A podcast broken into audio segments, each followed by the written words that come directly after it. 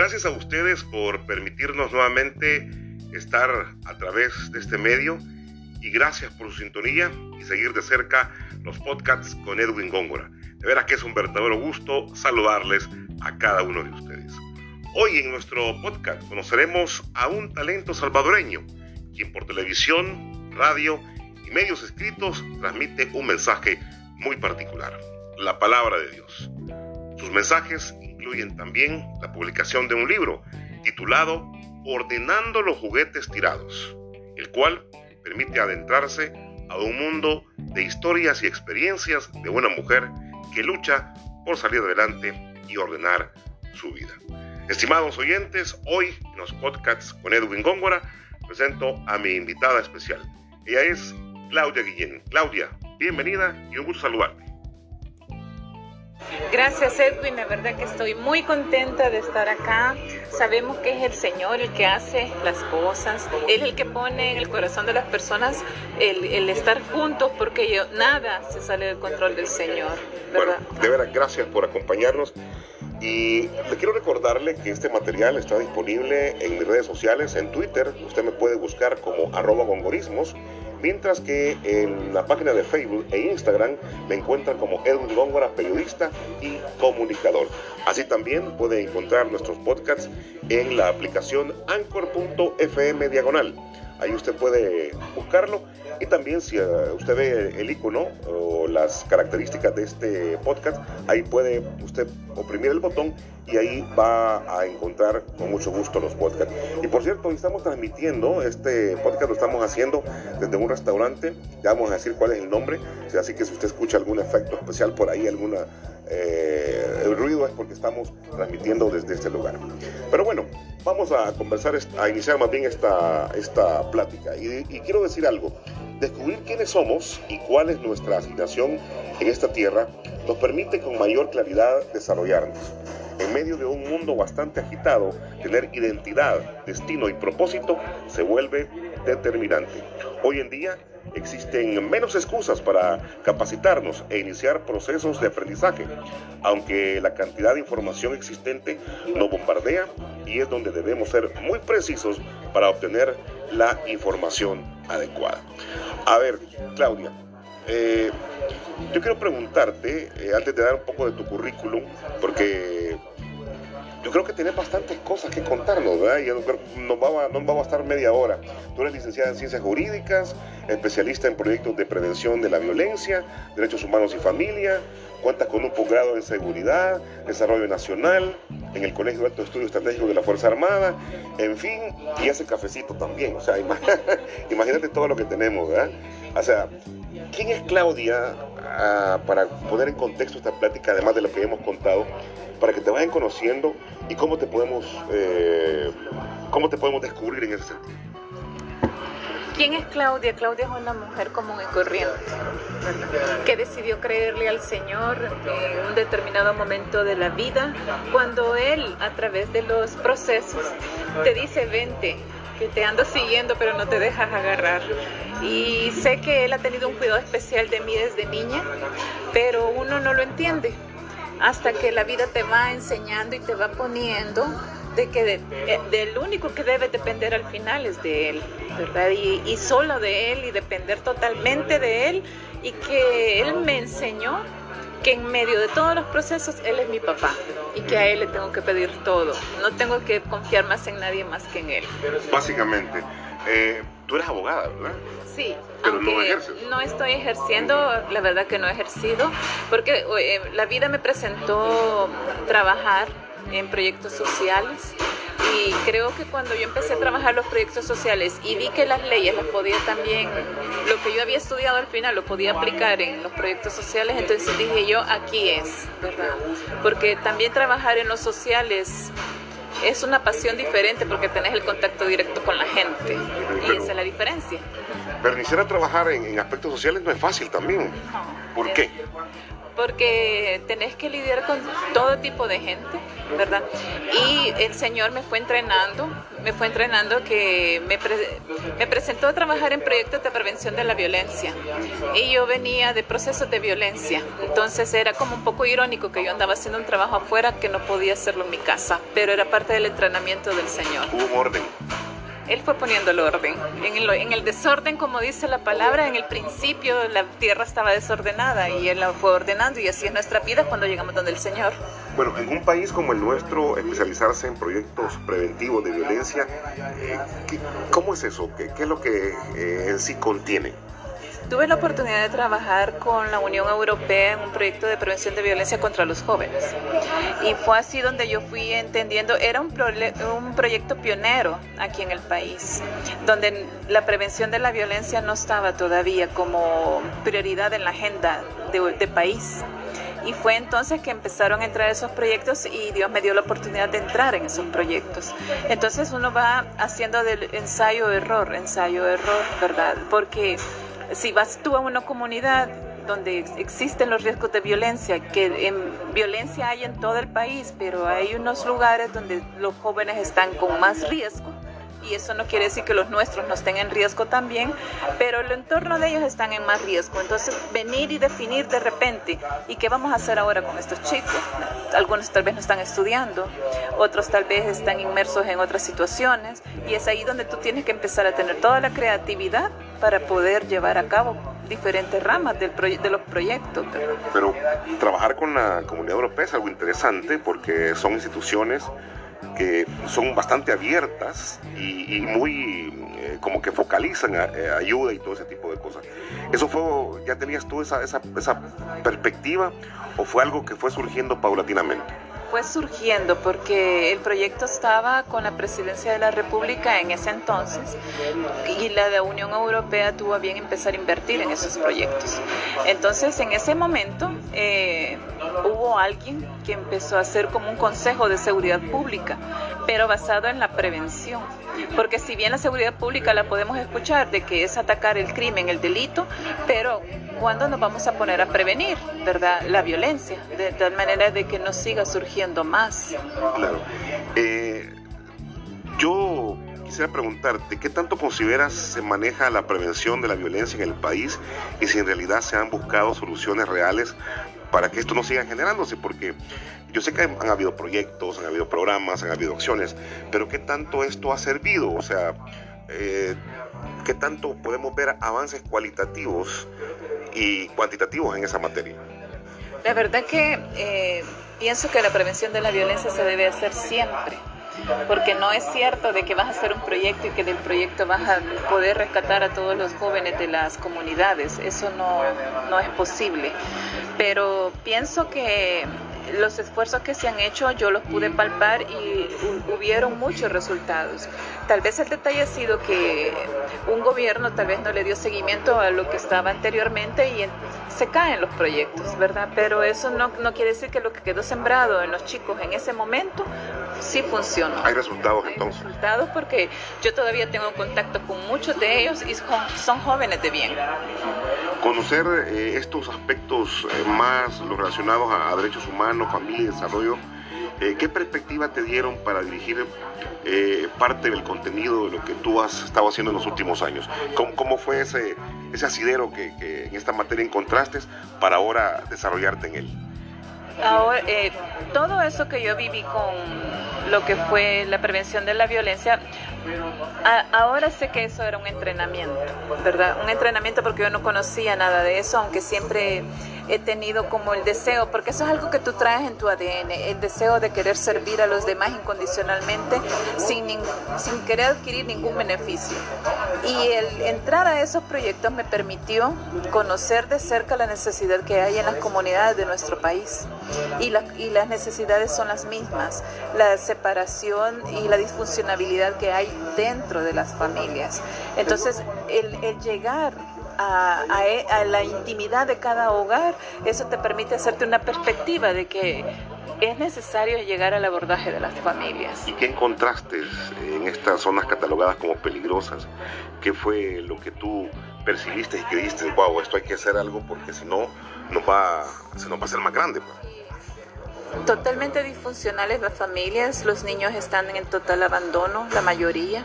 Y aquí no es culpa de las familias en sí, de que no estén haciendo lo mejor, pero ellos tienen que trabajar porque sabemos que todos tenemos que trabajar para podernos ganar el pan de cada día. Pero eh, tal vez eh, las familias están tan disfuncionales que son criados por una abuela o solo con la mamá, el papá está ausente o familias que están juntas pero hay disfuncionabilidad. Entonces, al final llegamos a la, a la, a la rama a la base de la sociedad que lo que hay que fomentar es en la familia, los valores. ¿Y eso es lo que has trabajado desde aquel entonces? Eso es lo que trato de venir haciendo, ¿verdad? Aunque el Señor me permitió, y yo siempre esto lo voy a decir porque me pueden decir, Claudia, ¿cómo puedes estar hablando de eso si mira tu familia también fue un desastre? Exacto, allí me entrenó el Señor, en ese desastre, en ese desorden.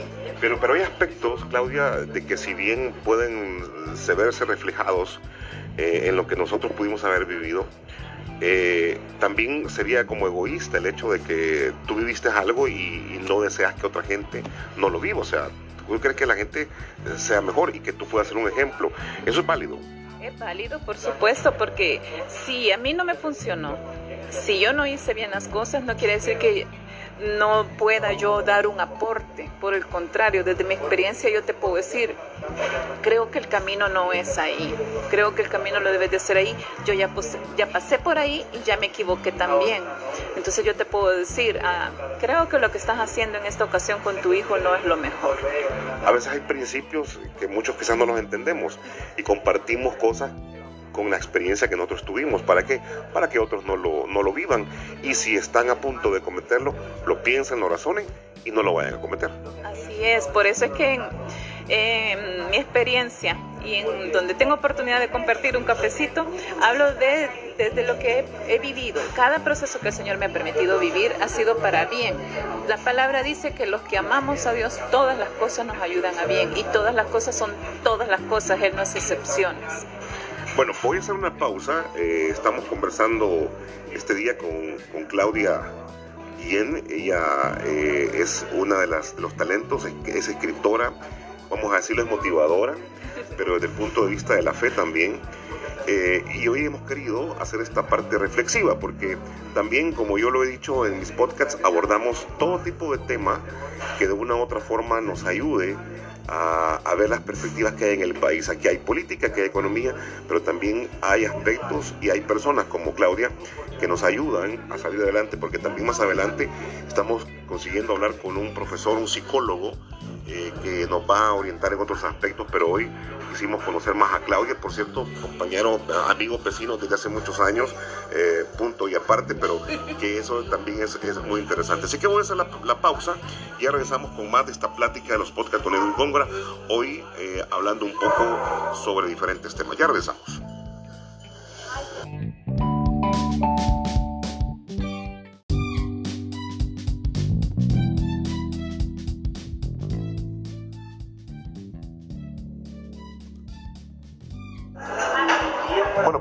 Estimados amigos. Gracias por estar siempre en sintonía de los podcasts con Edwin Góngora. Estoy conversando con Claudia Guillén. Ella es un talento salvadoreño que, mire, se ha preparado bastante. Eh, ¿Por qué? Porque ahora está escribiendo. Está escribiendo literatura que yo sé que a usted le va a gustar y por cierto ya vamos a hablar de ello. Vamos a ocupar la segunda parte diciendo el programa para hablar un poco más sobre esa parte eh, de Claudia Guillén. Porque tú me decías, eh, me tomo un cafecito y la gente va a decir, ella solo tomando cafecitos ha de pasar. Sí, ¿por qué? Porque ella ha preparado un libro que se llama Ordenando los juguetes tirados, pero esto forma parte de un ministerio que ella tiene que se llama Mi Cafecito con Jesús. Así que vamos a platicar un poco sobre eso para que usted lo conozca y a lo mejor un día se quiere tomar un cafecito con usted, con, con ella, ¿verdad? A ver, Claudia, ¿en qué momento surge esa idea de Mi Cafecito con Jesús y bajo qué visión? Sí. Hubo un momento de mi vida en que yo eh, caí en una depresión, porque mi vida se desordenó tanto que no es lo que tú quieres para tu vida y, y viene aquella vocecita en que hablábamos del fracaso, la culpa y todas esas cosas que sabemos que al final esas no existen. Entonces, eh, en un momento de depresión hubo alguien que se tomó el tiempo de sentarse conmigo a compartir un café tarde a tarde, de tal manera que yo pudiera hablar sin miedo, sin tabús, sin el qué dirán de todo lo que a mí me pasaba, porque al final cuando tú tienes un problema lo que menos quieres es que se sepa qué es lo que te pasa, porque te avergonzas de las cosas que te suceden. Pero la vergüenza sabemos que no viene del Señor, solo son procesos que sabemos que con la ayuda de Él van a pasar. Entonces, esta persona que se dedicó a sentarse conmigo a tomar ese café, en ese momento en que yo estaba tomándome un café, ya después de, buen, quizás te puedo decir más de un mes, y dije yo, wow, empecé yo a sentir liberación, que cada vez lloraba menos, cada vez me pesaba menos lo que hablaba y lo podía hablar cada vez con más libertad y empezaba a dejar de sentir la vergüenza. Y entonces dije yo, la verdad que aquí está Jesús en medio de nosotros, porque la persona también era cristiana. Y dije yo, que esos oídos que me estaban escuchando era Jesús hablando en medio de nosotros. Entonces fue de ahí que nace el nombre Mi Cafecito con Jesús. Mira, hay muchos que no van a pensar o van a creer, no, es que eso no es así, eso a veces eh, no le damos crédito a lo que tenemos que darle crédito. ¿Cómo podemos explicarle a quien nos está escuchando eh, a poder identificar eso? Porque mucha gente, y yo tengo amigos y amigas que dicen, mire, yo no creo en eso, hay casualidades, pero aquí no hay casualidades. ¿Cómo lo podemos decir? Las casualidades no existen, siempre están los propósitos de Dios en todo, aunque aún eso que veamos nosotros como malo es bueno, porque para Dios nada es imposible. Y sabemos, nuevamente yo te digo, los que amamos a Dios, todas las cosas nos ayudan a bien. Incluso conocer a una persona tampoco es casualidad, hay un propósito en, el por qué, aun cuando puedas decir que mal me fue con esta persona, era parte del propósito, algo quería moldear Dios en ti a través de esta persona. Y claro, siempre decimos, hay personas que están con nosotros siempre, hay otras que no se quedan cierto tiempo y hay otras que están con nosotros toda la vida, ¿verdad? Entonces, el poder, el, aquí donde puedo decirte que, no, usted órele al Señor, usted hable con el Señor, sí, pero hay un momento en que necesitamos esto, el contacto humano, el contacto directo, y sabemos que si Dios está aquí en el asunto, si Él está aquí en medio, y como yo le llamo, en medio de un cafecito, entonces eh, yo sé que tú me estás escuchando, pero estás prestándome tus oídos para que yo pueda sacar y sanar todo lo que está en, adentro de mí, que no se lo puedo contar a cualquiera. Este es un ministerio, o forma parte de una iglesia, ¿cómo se lo podemos explicar a quienes nos oyen también? Porque cualquiera que dice, ah, un ministerio, ah, pues ya forma parte de una iglesia, ¿cómo lo podemos explicar? Es un ministerio, ¿verdad? De que no pertenece a una determinada iglesia. Es tuyo. Sí. Dios me ha permitido fundarlo y no pertenece a una determinada iglesia y te voy a decir por qué. Porque si yo lo hago con una determinada iglesia, me limito a un cierto grupo de personas.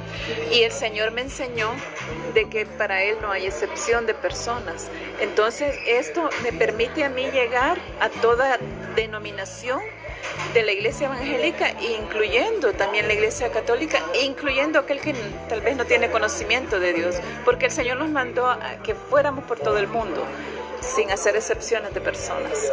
Cualquiera podría pensar, eh, hay nuevos apóstoles en estos tiempos. Así, hay nuevos apóstoles en estos tiempos. Porque cuando la palabra dice ir y predicar la palabra hasta el último rincón de la tierra y a veces eso quizás no lo entendemos o creemos que solo estamos eh, replicando algo que ya está escrito, pero no es así. No, no es así. La verdad es que hay que salir de la zona confort, pero esto no es para todos, son llamados. Y por eso el Señor primero te entrena, ¿verdad? Porque Él al que llama, lo capacita. No es que ya estemos capacitados y nos llama, es al revés. Él nos llama y nos capacita y por eso son los entrenamientos que son procesos. Bueno, y hay algo que, voy a mencionar, el pastor, tú lo conoces también, dice que si no estás preparado y te llega la bendición, de nada sirve. Entonces tienes que estar listo para que cuando la bendición te llegue, tú ya la puedas ejecutar. A ver, dentro de tu experiencia, ¿has podido observar transformaciones por medio de la palabra? ¿Has podido ver esas transformaciones por medio de lo que Dios te ha puesto y has compartido con la gente? Sí, y muchas, pero todo es para la gloria de Dios nada es vanagloria mía, pero cada vez que a mí me escriben y me dicen, mire que su libro habló a mi corazón y transformó esto, o mire hermana, fíjese que yo también viví eso que usted ha vivido, o mire que yo estaba en una gran depresión y vi que usted también estuvo en una depresión, o mire, fíjese que yo también mis hijos cayeron en las situaciones de los suyos y hoy sé que tengo esperanza de que van a salir de ahí, entonces digo yo, gloria a Dios, entonces sirvió, sirvió lo que se está sembrando, porque es para el reino. Y podemos darle un alcance, porque yo imagínate puedo decir, ya, ya me vieron tres personas, pero no creo que hayan sido tres personas. no. Dios me ha dado la oportunidad de ir a Honduras, Nicaragua, a Guatemala y a Estados Unidos en la parte de Maryland y Los Ángeles. Y aquí en El Salvador he andado por mucho recorrido. No te puedo decir, ah, son cinco mil personas, porque no sería una mentirosa decirlo. Tienen que ser más. sí, pero sí, he podido andar por todos esos lugares, eh, gloria a Dios. y yo siempre te digo, si con una persona se transforme a través de un cafecito, yo digo, es que esa alma no tiene precio, porque un alma no tiene precio, un alma vale la sangre de Cristo y con eso basta. Entonces puedo decirle yo al Señor, cuando me llame, misión cumplida esa parte de mi cafecito con Jesús tú la aprovechas para conversar con la gente, pero literalmente es un cafecito. Sí, literalmente es un cafecito. Soy, eh, Como la excusa, ¿va? Es que eh, siempre decimos, mira, vamos por un cafecito y la gente se siente y se toma un cafecito y hablan de todo y de nada, hasta de la inmortalidad del cangrejo, como les digo yo. Pero qué importante sería si en esos cafecitos nos sentamos, que sea Jesús el centro, que esté en medio de ese cafecito y podamos hablar de nosotros mismos, ¿verdad? Para poder sanar esas áreas que necesitamos necesitamos sanar. Bueno, tú me contabas que eres mamá de dos muchachos ya grandes, pero tú tienes otros hijos, el cafecito de Jesús, eh, o mi cafecito con Jesús, y también el libro primero, ordenando los juguetes tirados. Esto es otro elemento más, porque tenés al cafecito, pero hoy venís y decís, voy a ordenar los juguetes tirados. ¿Qué significa esto? Y hablemos un poco de ese libro, porque es un libro, estimados amigos, que ya les vamos a decir a dónde lo pueden encontrar eh, y cuál es el objetivo fundamental de ese. Cuéntanos un poco de ello.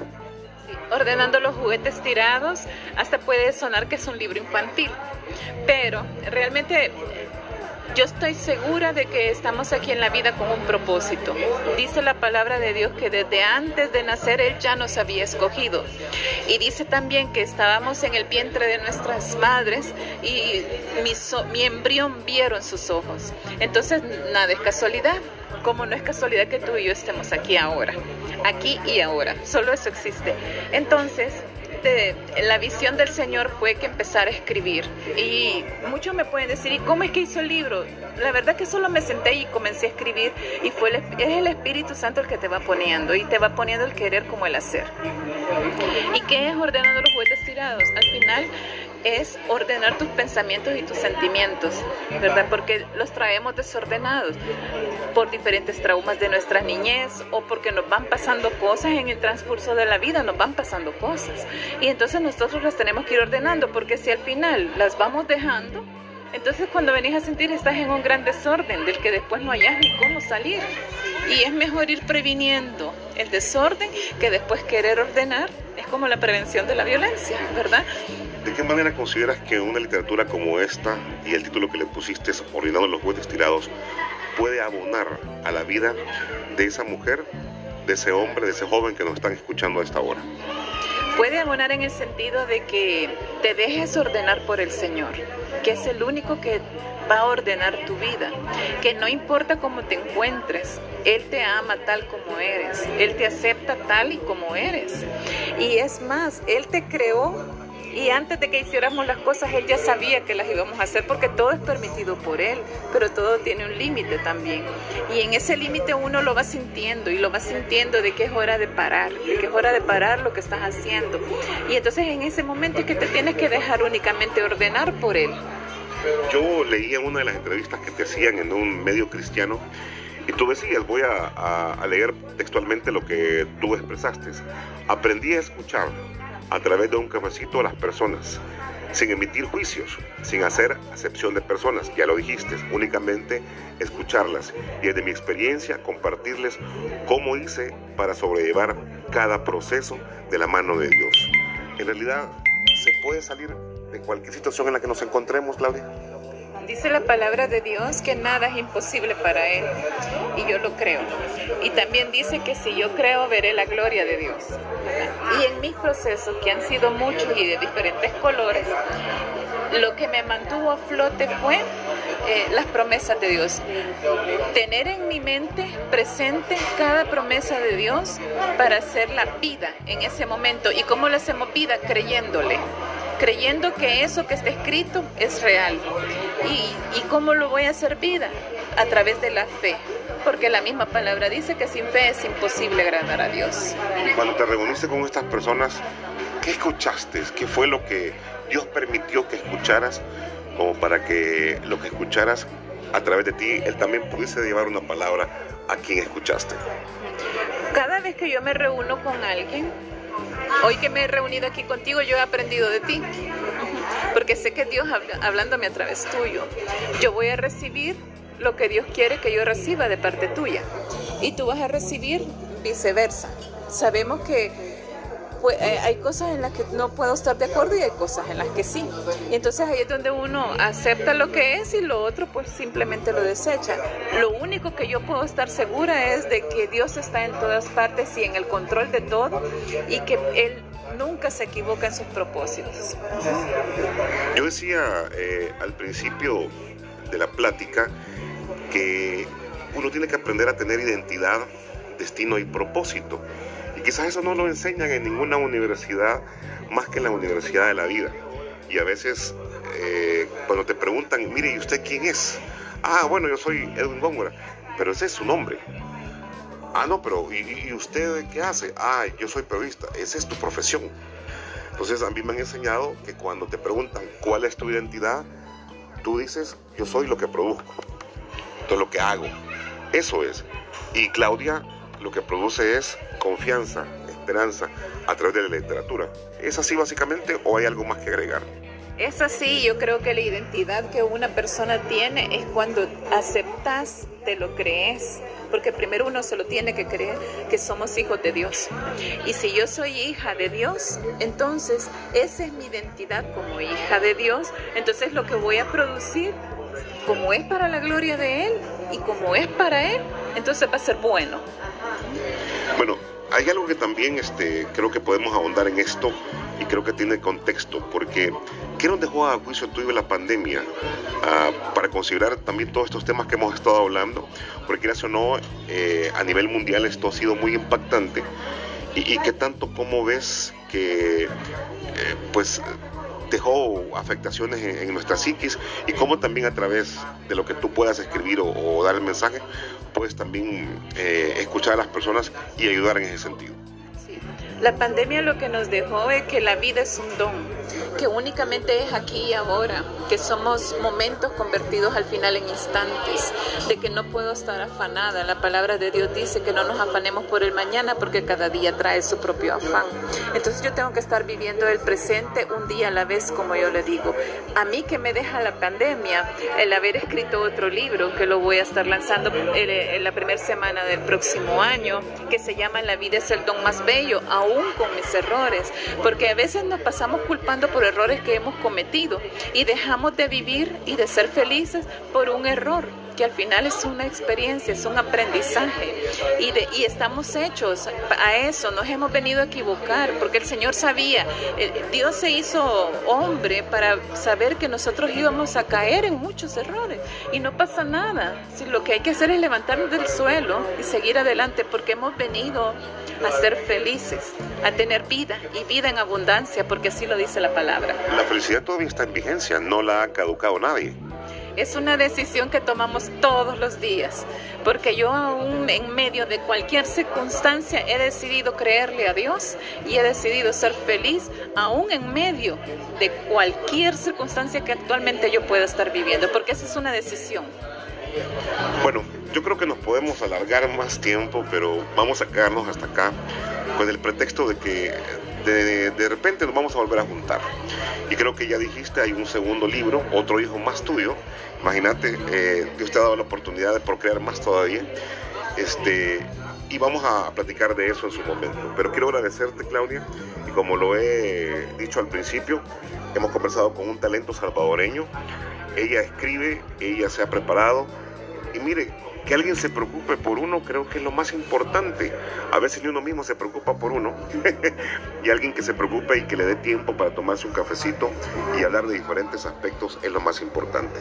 Y ahora hemos querido nosotros en este espacio conversar con Claudia Guillén para que nos cuente sobre esto. Agradecerte, desearte éxito, bendiciones y que todo lo que emprendas pues sea para bien y que permita eh, que el Señor esté en medio de ello. Gracias Edwin, la verdad que la más agradecida soy yo, porque esta es una oportunidad que me dan de dirigirme a la persona que nos pueda estar escuchando, que ni siquiera la conozco, pero yo le quiero decir ahora que sea lo que sea que usted esté pasando, tenga la plena seguridad de que va a salir de esa situación en que se encuentra. Bueno, excelente. Y no olvide que este material está disponible en mis redes sociales, en la cuenta de Twitter, usted me puede buscar como arroba gongorismos, mientras que en mi página de Facebook e Instagram se usted la puede encontrar como Edwin Góngora, periodista y comunicador. Por ahora es todo, estimados amigos, muchas gracias. Recuerden, nos vamos a juntar en breve en otro podcast más con Edwin Góngora. Muchas bendiciones.